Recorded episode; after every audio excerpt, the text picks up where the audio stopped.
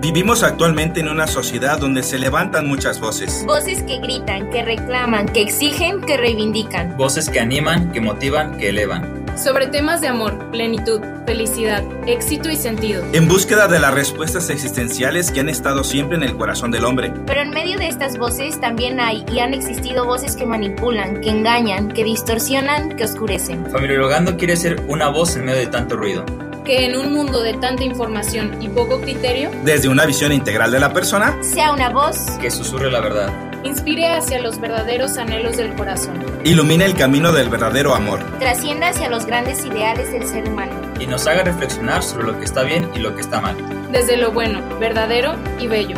Familiologando a favor del amor. ¿Qué tal, queridos familiólogos? Estamos aquí en su podcast Familiologando, con un nuevo episodio después de haber reflexionado eh, sobre el tema de las heridas, también sobre Shakira y Piqué, eh, varón y mujer. O el día de hoy tenemos un tema muy interesante a reflexionar que nos pone a preguntarnos o a plantearnos por qué hoy la sociedad está muy hipersensible, muy impulsiva, qué hay detrás del estrés, de la ansiedad, de la disregulación emocional y no te lo puedes perder. Recuerda que este podcast es para que tú puedas opinar, reflexionar sobre aquello que está bien y está mal en el mundo. Para ello, como siempre, cuento con mi querido amigo familiólogo Fer. Fer, ¿cómo estás? Todo bien, gracias Marco. Y nuevamente bienvenidos. El capítulo de hoy va a estar muy interesante, sobre todo porque tenemos a una profesional que nos va a estar acompañando, doctora en psicología muy estudiada, con muchísima formación, que ella nos va a presentar un panorama todavía más profesional de lo que está pasando el día de hoy, con el tema de la desregulación, las noticias en que la gente se muestra impulsiva. Y bueno, es la doctora es Karina, Karina Marlén. Así es. Eh, Orozco, ella es doctora en psicología, no, no, no, el nivel ya ha pasado otro y sabemos que tiene la experiencia en el ámbito clínico, además de todos los estudios. Ella es una continua estudiosa, siempre se está preparando y qué mejor que pueda hablar sobre este tema. Karina, bienvenida a nuestro podcast. gracias por esta invitación, es un gusto acompañarnos. Ajá. Y oye, Karina, ¿quieres presentarte, no sé, a lo mejor hablar del tema de tu tesis brevemente y luego ya comenzamos con el tema, ¿qué te parece? Porque va a ir muy embonado, ¿no? Sí, sí, sí. Bueno, pues licenciada en psicología con 15 años de experiencia en la clínica, en consulta privada. Eh, hice la maestría en ciencias de la familia y luego varias especializaciones precisamente en, terapias contextuales, conductuales. Y bueno, recientemente hemos terminado un doctorado en psicología y la investigación precisamente derivó de la observación en el campo clínico de la disregulación en la sociedad. O sea, ya mismo en, en nuestro contexto local en Guadalajara se vive mucha disregulación derivada de de entornos familiares que resultan invalidantes. Entonces, decidí tomar un tema que, es eh, acotado en adultos jóvenes a partir de 18, 20 años hasta 45, eh, en el que investigamos cómo fue su entorno familiar, si en, la, si en sus familias propiamente ellos vivían invalidación emocional. ¿Cómo es la invalidación emocional? Pues es precisamente cuando se rechaza la, expresión emocional de los niños, se trivializa, se burla, se niega, no se les permite esa expresión y entonces van formando individuos con ciertos rasgos de ansiedad, depresión e impulsividad. No, no parece tan ilógico, nada más lo que, hice, es ponerle ciencia, ponerle un fundamento con estudio eh, estadístico que hablara de la gente en Guadalajara, adultos jóvenes provenientes de diferentes, no importaba este estatus social ni, ni civil, sino que vinieran, se, realizó a través de escalas que medían retrospectivamente eh, la infancia de estas personas, cómo percibían a papá, cómo percibían a la mamá, cómo percibían al entorno propiamente, y luego eso se, se correlacionó con otro instrumento que medía hoy en día cómo estaban de disregulados. Hoy en día tenían sufrían malestar emocional por ansiedad, por depresión, por impulsividad o por ideación suicida? La respuesta fue sí. La correlación fue sumamente alta en estos individuos, que como digo, parecería que no estamos descubriendo el hilo negro, sin embargo, se le puso números y se le puso sustento a un contexto local en Guadalajara. Y evidentemente, pues arrojó un resultado positivo a estas, a estas teorías, de hipótesis. Y pues así fue la investigación. Eh, eh, fenomenal, porque esto nos hace pensar que hoy por hoy eh, muchas personas que andamos por la calle, ¿no? que vamos conviviendo con la sociedad, está poco blindada o poco mm, regulada en el tema emocional y que eso lo, la convierte como una situación hipersensible. El día de hoy queremos agarrarnos de unos anécdotas o situaciones que han suscitado en el mundo y que nos pone a reflexionar qué es lo que está pasando con la sociedad.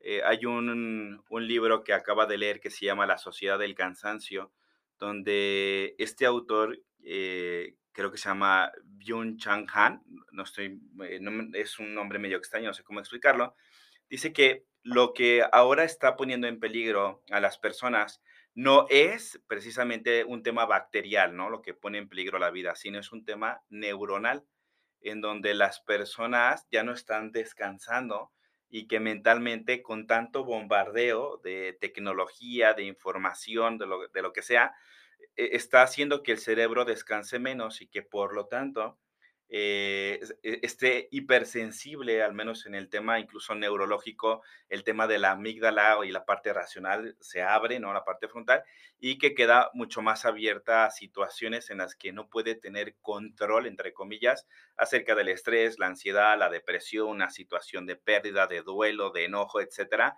Y pues bueno, tenemos una sociedad hipersensible. Sí, una de las anécdotas que queremos recordarles es lo que sucedió el 5 de marzo de 2022 para irnos introduciendo más en experiencias, cómo se puede notar esta disregulación, esta sensibilidad emocional. Es en el partido de Atlas Querétaro. Hasta aquí tengo una cita del periódico Informador para ponernos todos en contexto. Es una de las anécdotas que dice, gente tirada, inmóvil en el suelo, charcos de sangre, niños llorando, padres de familia abrazando a sus hijos entre el llanto y el miedo, un hombre cubriendo a su mujer de los golpes, personas con armas prefabricadas atormentaban a todo aquel que se cruzaba a su paso, autoridades que preferían voltearse a otro lado, jugadores tratando de calmar la situación sin éxito alguno, aficionados del, del Atlas quitándose la playera para poder salir del estadio, fanáticos del Querétaro regalando sus playeras para proteger a mujeres y niños de la brutalidad. Fueron más de 26 personas heridas, algunos de ellos de gravedad, y aunque en un inicio se especuló con que habían muertos, la versión oficial de las autoridades correspondientes dicen que no hubo ningún fallecido. Entonces, esta fue una situación que, si bien es cierto, ya pasó hace un año, eh, pues toda la podemos recordar. Como por un partido de fútbol, por las riñas que se dieron, llegamos a esta situación que si vemos los videos son videos muy sensibles, son videos que realmente nos pueden este, hasta causar llanto. Yo recuerdo bien que cuando nos enteramos en familia, eh, mi hermano se preocupó demasiado. O sea, mi hermano hasta, hasta lloró de la situación en la que nos encontrábamos por los niños que estaban ahí, por los niños que solamente iban a, a ver un partido de fútbol. Esa es una de las noticias que de algún modo nos ha llevado a pensar y a poder analizar entre todos el tema de la desregulación emocional y de la impulsividad y obviamente a la luz de qué efectos puede traer a nivel social, a nivel familiar y también a nivel personal, de dónde viene y dónde origina, que un poco la doctora Karen ya nos enseñó que pues desde el seno de la familia, recuerdo que hace tiempo también haciendo un poco de investigación, encontré un reporte de la Universidad de La Sabana, de la Facultad eh, de Medicina, y pues esta investigación hablaba de dónde cuáles son las variables que hacen que los niños tengan conductas agresivas o que tengan conductas violentas. De las primeras variables que encontró esta investigación fue la estructura familiar, porque siempre se basaba esta investigación de la premisa de que las conductas agresivas de los niños siempre surgen por imitación, de que lo ven o lo ven en otro lado. Y bueno, concluía que las variables eran estructura familiar, este contexto familiar y también al mismo tiempo la imitación que hacen en la misma escuela. Entonces, eh, cómo estas imitaciones, este aprendizaje que vamos teniendo en nuestra vida puede desembocar en un partido de fútbol que puede hasta llevar a conductas tan altamente violentas. Violentas y, y, agresivas, ¿no? Y, nos sirve como de preámbulo, como para analizar qué está detrás de este síntoma, que solamente es la manifestación, y que nos puede hablar un poco, Karina, acerca de, por qué se dan este tipo de comportamientos, porque luego si vemos un poco a nuestra sociedad, porque esto es un año y, en México causó mucho revuelo, preocupación. Yo conozco gente cercana que fue a ese partido y que su familia estaba preocupada, no sabía qué le había pasado, estaban en el hospital, los, los habían eh, golpeado enormemente, o sea, increíble, pero luego vas viendo otro tipo de noticias como el, tipo de agresividad o de violencia o de matanza que están sucediendo muchas veces en Estados Unidos, pero que también a lo mejor sucede en México. Eh, recientemente hubo una noticia en la que eh, unos, unas niñas estaban peleando y a causa de un golpe una niña murió, ¿no? Y, y la gente estaba grabando y decía así, pégale, dale fuerte. Ves el caso de la farándula de Pablo Laili que, que se, en el carro del tráfico, que eso es muy común, si uno se pone a ver aquí en Guadalajara el tráfico ZM, constantemente ves peleas de, de dos choferes se pelearon, un microbusero y que dos personas se agarraron a golpes. Y vemos como una sociedad, Karina, hipersensible que no sabe regularse y más yo creo que incluso hasta culturalmente en México, e, el varón, o, el otro día a mí una, una mujer se, se, me metió y entonces pues yo le pité no pin y me comenzó a decir una cantidad de cosas que, que dije, oh, qué agresividad, ¿no? O sea, ¿a dónde estamos llegando o por qué está sucediendo eso? Hay poca regulación, no se está enseñando en familia esto, el trabajo, el tráfico, ¿qué sucede? Todas las anteriores. Fíjate que la teoría biosocial de Marshall Linehan expone que, que la disregulación emocional proviene de tres factores. El primero es alta sensibilidad a los estímulos. O sea, que alguien le meta gol a otro alguien de tiene que derivar en que te golpees con esa persona, el que el que tú pites en el tráfico porque la otra persona se metió sin poner la direccional, quiero pensar que fue así, quién tuvo el error en realidad y entonces la reactividad de eso. Entonces, una alta sensibilidad de estímulos, una reactividad intensa a estos estímulos. O sea, primero es que realmente discrimines el estímulo y dices, no pasa nada. La segunda es cómo reacciono en, emocionalmente, si fuera una escala del 1 al 100, qué tan intenso reacciono a ese estímulo. Y la tercer, el tercer factor es bajo retorno a un estado basal. O sea, tarda mucho la persona en regresar a un estado base, que es en el que estamos nosotros en este momento, tranquilos, ¿no? Es un estado basal. Entonces, esos son los tres factores biológicos y, de contexto con los que una persona puede tener disregulación. mencionaste algo muy interesante con respecto al libro que leíste del cerebro cansado, porque algo que nosotros tenemos que revisar siempre en la persona es que sus necesidades fisiológicas básicas estén cubiertas. O sea, ¿qué, ¿cómo estás durmiendo?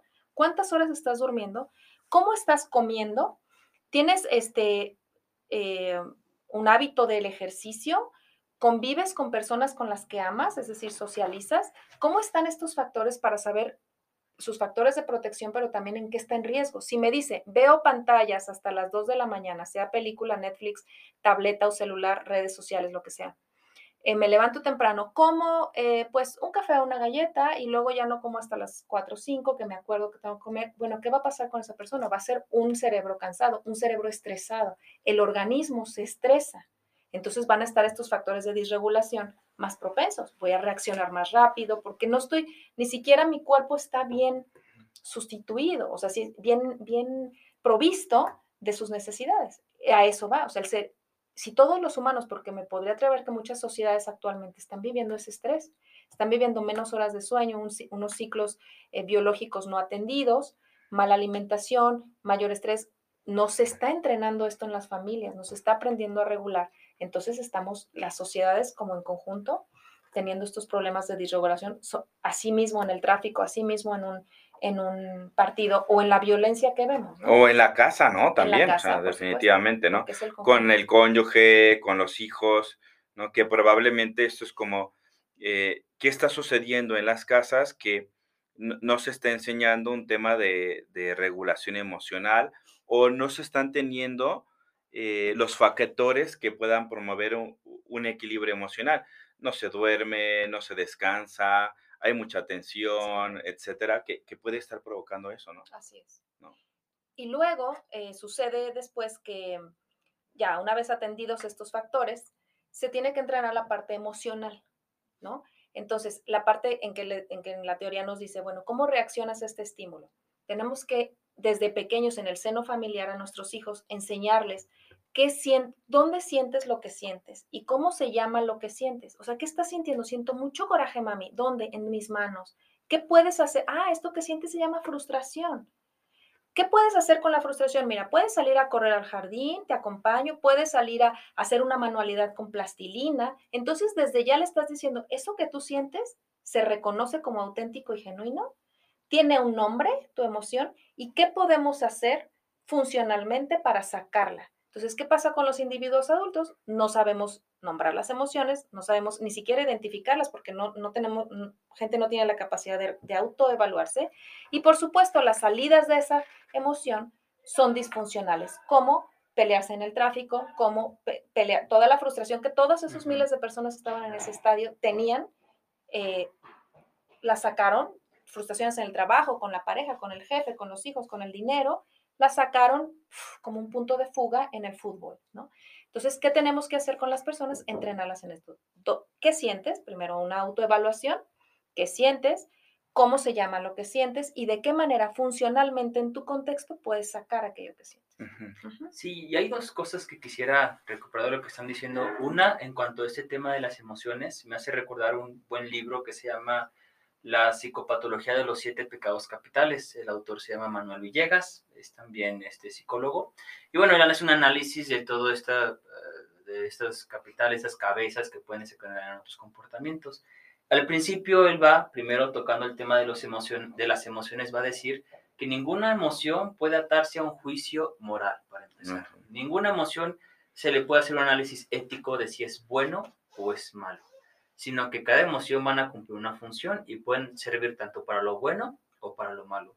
Entonces, en principio, nos damos cuenta que las emociones tanto pueden ser para bien, para mal, y va a depender mucho, como bien me comentaba la doctora, de cómo ha aprendido a expresarlas. Por ejemplo, como usted mencionaba el tema de la frustración, ¿no? Cómo va a empezar a aprender cómo lidiar con la frustración, cómo manifestarla, cómo manejarla. Y bueno, para empezar esa parte. Y segundo, esto que mencionaban de, de, cómo desde la familia, esto también va a tener un impacto a nivel cultural. Ha sido tanto así que es una, yo consideraría que es una sociedad pues actualmente bien disregulada. Es tan grave este tema de la cultura que un filósofo mexicano llamado Samuel Ramos, haciendo un análisis precisamente del contexto actual, se dio cuenta de ciertos perfiles del mexicano, él así lo llama. Parece ser que su libro se va muy orientado a la parte negativa, de cómo es negativamente el mexicano, aborda muy poco la parte de las virtudes que podemos decir que tenemos. Pero de hecho él tiene un perfil que se me hace muy interesante, que lo podemos ver muy comúnmente, y este perfil él lo va a llamar del el pelado, así lo va a describir. Y él va a decir que el mexicano pelado es precisamente ese mexicano que al más mínimo roce ya tiene esas explosiones agresivas, tiene esas explosiones de intimidar, tiene esas explosiones de poder eh, presentar que ese es su territorio, que él tiene el poder, que él es el más fuerte. De hecho, también llega a ser tan profundo ese análisis que hace este filósofo, que ve comúnmente cómo Ah, regularmente entre varones se da hasta este tema de la virilidad, ¿no? Estas grandes frases de, ay, yo tengo más huevos o no tienes huevos tú, pero va a partir de que este mexicano sí que el más mínimo roce ya está reaccionando. Bien decían que puede ser hasta por un gol o que no se metió gol o un mal arbitraje, que puede ser lo suficientemente estimulante para que por este roce ya tenga una alta, una alta respuesta. Entonces, es tan grave esta situación que ya no lo vemos solamente pues en un contexto de familia, lo vemos en un contexto de Pues y, Relacionalidad, se atreve, ¿no? Y se atreve a decir que es algo cultural.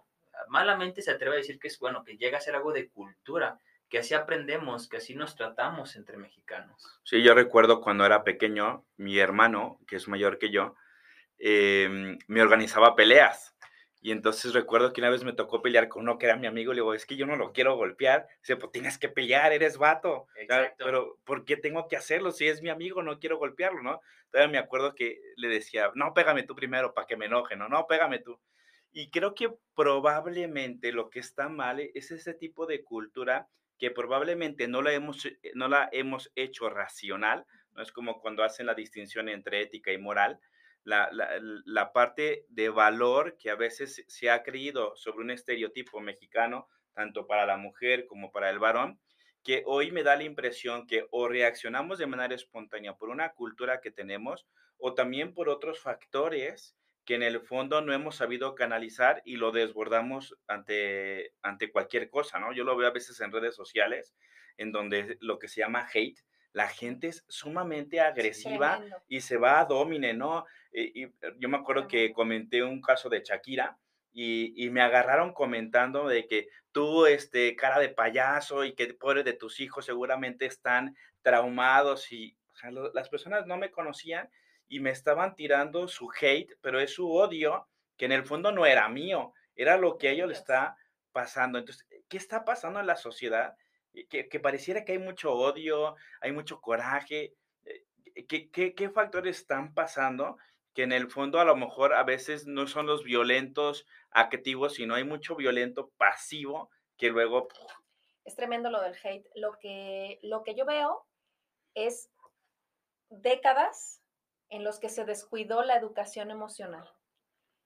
Tengo la esperanza, francamente, de que si promovemos la salud mental y promovemos este tipo de información, este tipo de conciencia, como dices, es como darme cuenta de qué estoy haciendo, para que entonces veamos un efecto a futuro, porque ya esto es el devenir de, las personas que, tienen redes, que, están bajo el, amparo de un usuario eh, ficticio o virtual, tiran este tipo de cosas que no habla de otra cosa más que de su propia vida, ¿no? De la abundancia del corazón habla la boca.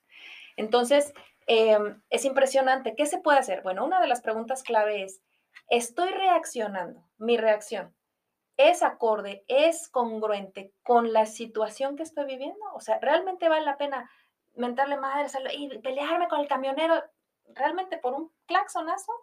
Es como, ¿qué está, ¿a qué estoy reaccionando? Y si, y si estoy reaccionando congruentemente, mi emoción es congruente con la situación. Entonces, eso puede ser una pregunta que, puede ser un, un factor modulador de echarle un poquito de cabeza a la emoción, digo yo, ¿no? Tener este, este, momento en que respiras, oxigenas y te permite tomar un poco de, decisión. ¿Qué pasa con la impulsividad? Que no se llega a esa toma de conciencia, que no se llega a ese momento en que puedes oxigenar y tomar una mejor decisión o que te estés preguntando, ¿esto realmente me lleva a lo que quiero? O sea, ¿va a ser funcional a mis relaciones interpersonales, a mis objetivos de vida, de vida a mis valores? Entonces, eso es una, una pregunta que pudiéramos hacer. Yo sí tengo, ¿de qué viene? De todo lo que hemos mencionado, de gente mal alimentada, gente mal dormida, de gente con que no llega, que no tiene valores clarificados, de gente que, no está entrenada, que frustrada, que no sabe canalizar sus emociones primarias. Entonces, eh, de eso deviene lo que estamos viviendo. ¿Tengo esperanza? Sí. ¿Cómo? Promoviendo, en, acercando esta información al común de la gente. ¡Ey! Ve, respira, toma. Esto, esto que tú quieres, esto que estás haciendo realmente va a lo que quieres en tu vida es una relación valiosa para ti, ¿cómo puedes eh, fomentarla en vez de alejar la relación, ¿no? Esto que estás haciendo peleándote en la calle, ¿realmente es lo que quieres este, enseñar a tus hijos o tú mismo tu carácter? ¿Con qué sensación te deja? ¿Estoy reaccionando? Mi reacción es acorde a lo que se está viviendo. A lo mejor era una nimiedad y estamos sobre reaccionando, ¿no? Entonces, o a veces, o habrá situaciones al revés que necesiten más de nosotros mismos y no una pasividad activa, ¿no? Una pasividad que, ¡eh, muévete! O sea, parece que necesitamos más de ti. También puede irse hacia el otro lado y también eso es una disregulación, nada más que hacia el otro lado. Sí, yo creo entonces lo que está mal, eh, yo creo que es el modo en que se canaliza la emoción, ¿no? El enojo, la frustración, la, el estrés o la ansiedad. Y lo que estaría bien es entender la emoción, lo que está detrás, para poderlo canalizar, ¿no? O sea, yo creo que lo, no estamos diciendo que, que, la gente no se enoje, sino lo, lo, malo está cuando le haces daño a otra persona o cuando ya, a ti mismo. Como, exactamente a ti mismo, o cuando se sale de, de, la situación, ¿no? Como que dices, o sea, tu reacción no, no, corresponde a una realidad. El mismo Fruzzetti, eh, que tiene un libro que se va más al tema de pareja, pero me, me parece conveniente como mencionarlo, dice que el problema de, del enojo hacia alguien no, no está justamente ni incluso en la otra persona, sino en lo que causa en mí de frustración respecto a la expectativa o eh, em, cierto sentimiento como de, esperar algo que no me da. Y, él recomienda, ¿no? O sea, antes de hablar o de reaccionar, respira y piensa lo que vas a hacer. Y si eso que vas a hacer te hace mejor persona, o te hace acercarte a esta persona, o te aleja de esa situación, o la agrava más. Creo que en, este planteamiento pudiéramos decir que puede ser un buen medio de hoy a la gente, quizás lo que le hace falta es un espacio de ocio, de descanso. La gente no está descansando. Por eso está cansada, ¿no? Creo, no sé. Sí, de hecho, esto me, ayuda a recordar a una de las habilidades básicas que se entrenan precisamente en la DBT, que es la Dialectical Behavior Therapy, ¿no? Y me recuerdo muy bien que uno de los libros que estaba leyendo, no recuerdo bien el título, pero que es de entrenamiento de habilidades básicas, pero es un libro, pues empieza con esta idea de que las emociones muchas veces las experimentamos como olas que nos arrollan, en el cual cuando nos arrolla una ola, pues cada quien puede remitirse a su propia experiencia, muy poco control tenemos a la hora de querer movernos. Y creo que sí, estamos, creo que una de las habilidades que estamos tocando mucho es el tema de la regulación emocional, que en el entrenamiento en el DBT sí se basa mucho en detenerte, analizar, percibir, cómo responder. Pero también creo que hace falta también un trabajo más holístico, porque hay otras habilidades que entrena la DBT. Por ejemplo, tolerancia al malestar. O sea, la capacidad de estar en una situación que no te gusta estar o que te causa malestar. Otra es la eficiencia interpersonal. Así es. Esta, esta eficiencia entre poner límites, hacer negociaciones, hacer solicitudes. Y la otra es eh, atención plena. Atención plena, exactamente, o mindfulness, ¿no? La capacidad de relajarte en ese momento, de estar presente, de entender lo que está pasando en esa parte. Entonces, creo que también algo que está faltando es, creo que desde con esto, popularización de Daniel Goleman y esto, todo se ha orientado a pura regulación, regulación, regulación, regulación. Y hay otras habilidades que nos pueden ayudar a que esa situación pueda mejorar en un futuro. Entonces también creo que algo que, que considero que ha estado mal es darle tanto peso solamente a una habilidad, que es regulación emocional. Y que hace falta algo más holístico y complementarla con otras habilidades que puedan permitirte este, tener mejores interacciones. Con ese, tiempo, con ese momento que menciona Marco de ocio, o sea, un ocio sano en que te permita estar con atención plena a ti mismo. Esos, esos momentos también se han perdido, hay que promoverlos, son maravillosos. O sea, es conocerte a ti mismo, qué estoy pensando, qué estoy sintiendo, simplemente por existir. Y algo que mencionabas también respecto a malas emociones, yo decía, es que no hay malas emociones, todas las emociones son funcionales. Recordemos que somos organismos que nacemos con un bagaje emocional en el que todas esas emociones son necesarias para la supervivencia. O sea, el enojo es una, no hay emociones positivas y negativas o buenas o malas. El enojo también nos sirve para impulso de acción, para ir a por ello, dirían los, los españoles, ¿no? Eh, eh, el enojo nos sirve para eso, eh, el, asombro, la alegría, la tristeza nos sirve, ¿no? La tristeza, ¿qué seríamos con las pérdidas significativas en nuestra vida si no sentimos tristeza? ¿O qué? ¿Vamos a sentir alegría? ¿Vamos a sentir enojo? No, la tristeza es necesaria, ¿no? Y bien dices, Fernando, con respecto a las habilidades de la DBT, la terapia dialéctico-conductual, o en sus siglas en inglés, Dialectical Behavior Therapy, eh, fomenta estas cuatro habilidades. En cada una de ellas, bueno, la vamos a promocionar, en cada una de ellas hay eh, actividades para cada una de ellas. ¿Qué podemos hacer para tener atención plena? Promover estos tiempos de ocio. A ver, ¿qué ve? ¿Qué ves en este momento? ¿Qué escuchas en este momento? ¿A qué sabe tu boca? ¿Qué percibes de olor? ¿Cómo está la temperatura de tu cuerpo? Ya es un momento mindful en ese momento, ¿no? Es un escaneo corporal. ¿O cómo podemos tolerar el malestar? Bueno, cuando tenemos una crisis, las personas que tienen una crisis de ansiedad o cuando tienen una crisis de pánico, qué sé yo, hay habilidades, por ejemplo, habilidades TIP, que es eh, muy rápidamente es un acróstico que significa temperatura, intensidad y, respiración profunda. Date un choque frío, mastica hielo, pásate un hielo en la cara, mojate la cara, métete a bañar. Un choque fisiológico de temperatura. La intensidad es tómate el tiempo de respirar profundamente y tómate el momento de respirar profundamente, ¿no? Entonces, ah, y la I es ejercicio intenso. A ver, salta, baja la escalera y sube durante cinco minutos. Algo que también mueva tu cuerpo y no estés necesariamente en tu cama rumiando bajo una crisis de ansiedad. Son habilidades de tolerancia al malestar. Y, mm, y, la última, pues precisamente la de regulación emocional, que significa, estoy realmente relacionándome, digo, estoy realmente reaccionando a lo que, a lo que quiero la otra de habilidades interpersonales es cómo saber poner límites, cómo saber pedir las cosas, cómo saber recibir un no cuando alguien te dice un no, ¿no? Entonces, pues son habilidades maravillosas en las que tendríamos que estar entrenándonos ya mismo. Wow, con todo esto que nos acaba de decir Karina, tenemos unas herramientas tremendas para al menos hacer este cambio en la sociedad, ¿no? Eh, esto es bien importante, no estamos invalidando la emoción o lo que sucede, sino estamos buscando el punto de equilibrio por el cual las personas podemos vivir más sanamente y construir una sociedad equilibrada y sana, por lo menos menos agresiva. Recuerdo yo que eh, la doctora Cristi Lima, que trabaja con todo este tema de violencia y agresividad, me compartía que, que hoy los medios de comunicación y en concreto muchas cosas externas de la sociedad suelen ser muy agresivas. Eh, vivimos en un ámbito de mucha agresividad constante y que probablemente no nos damos cuenta que ante cualquier estallido, ¡pum!, ¿no? Se rompe.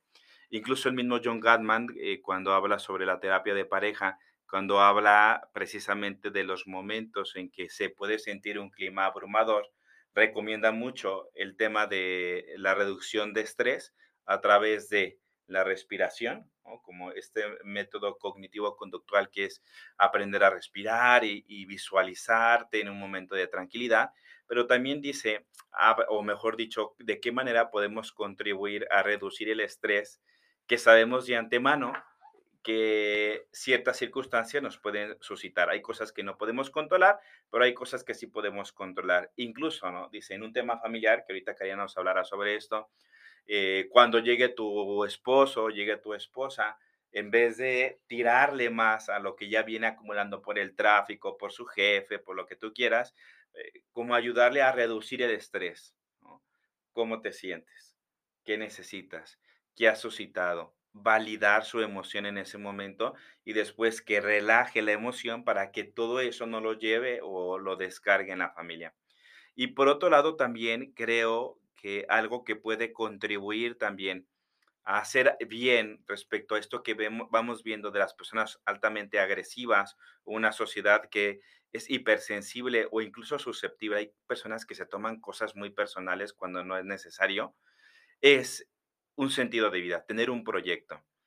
La persona que no sabe lo que quiere está sujeta o es más probable que sea proclive a una disregulación emocional a cuando alguien que sabe lo que quiere, tiene un plan de vida, eh, tiene un plan profesional, tiene un plan personal, tiene un plan familiar, es menos difícil a que caiga porque sabe lo que quiere, a lo mejor puede sentir frustración, pero puede volverse a poner en equilibrio que aquella que no sabe lo que quiere pues, eh, un poco mi reflexión acerca de lo que hacía Karina y que sí veo importante como eh, me quedo con esto, ¿no? Como buscar estos momentos de, de, de, de, hacer frío, ¿no? En la vida, ¿no?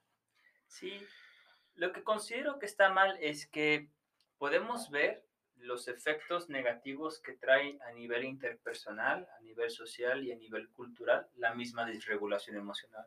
Nosotros compartimos un caso, que fue el partido eh, Atlas Querétaro.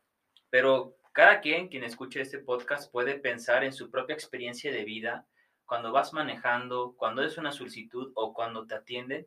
Podemos notar cómo esto es una actitud que se ha generalizado y podemos ver los efectos que trae, ¿no?